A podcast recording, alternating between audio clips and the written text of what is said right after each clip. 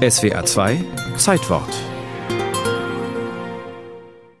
Unternehmen Weserübung, so lautete der Deckname für die Invasion der deutschen Wehrmacht in Dänemark und Norwegen am 9. April 1940.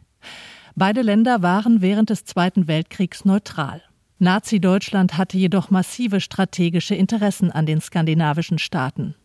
Vor allem sollte die deutsche Kriegsmaschine mit norwegischem und schwedischem Eisenerz gefüttert werden. Außerdem versprachen sich die Nationalsozialisten von den norwegischen Häfen wichtige Stützpunkte für ihre Kriegsmarine im Krieg gegen Großbritannien. Fünf Jahre bis zum Kriegsende dauerte die deutsche Besatzung Norwegens. Von London aus probte die norwegische Exilregierung lange den Widerstand. In Norwegen kam unterdessen ein gewisser Vidkun Quisling an die Macht, Vorsitzender der norwegischen Nazi-Partei National Samling. Bis heute werden Verräter und Kollaborateure in Norwegen Quislinge genannt. Als solche galten auch lange Zeit die zahlreichen Norwegerinnen, die in den Jahren der Besatzung ein Liebesverhältnis mit deutschen Soldaten eingegangen waren. Tyskertöser nannte man sie abfällig. Deutschen Flittchen. It was actually quite common for Norwegian women es war eigentlich nichts Ungewöhnliches für norwegische Frauen, eine Beziehung mit einem deutschen Soldaten zu haben, aber darüber wurde kaum gesprochen. Mir, die ich in Norwegen aufgewachsen bin, wurde immer gesagt, dass diese deutschen Mädchen entweder Spione, Nazis oder Prostituierte seien. Uns wurde nie gesagt, dass diese Frauen eigentlich ganz normale norwegische Frauen waren.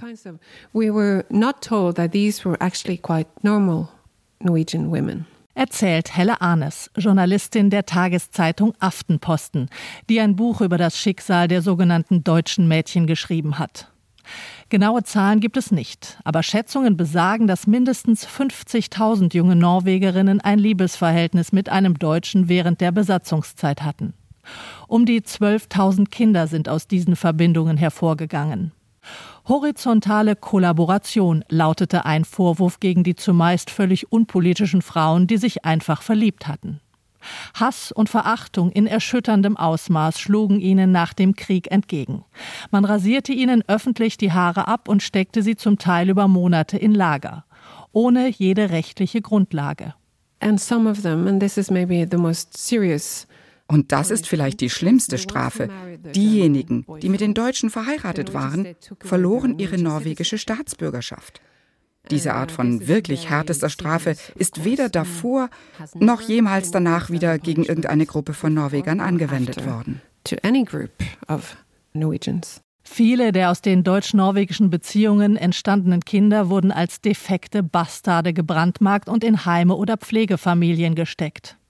Erst sehr spät, über 70 Jahre nach Kriegsende, hat sich Norwegen offiziell für die Behandlung der Frauen entschuldigt. Die norske Myndighetene bröt mit Rechtsstaatens Grundprinzip. Die norwegischen Behörden haben mit dem Rechtsstaatsprinzip gebrochen, dass kein Bürger ohne Urteil bestraft und ohne Gesetz verurteilt werden kann. Heute möchte sich die Regierung dafür entschuldigen, wie norwegische Behörden Mädchen und Frauen behandelt haben, die im Zweiten Weltkrieg eine Beziehung zu deutschen Soldaten hatten.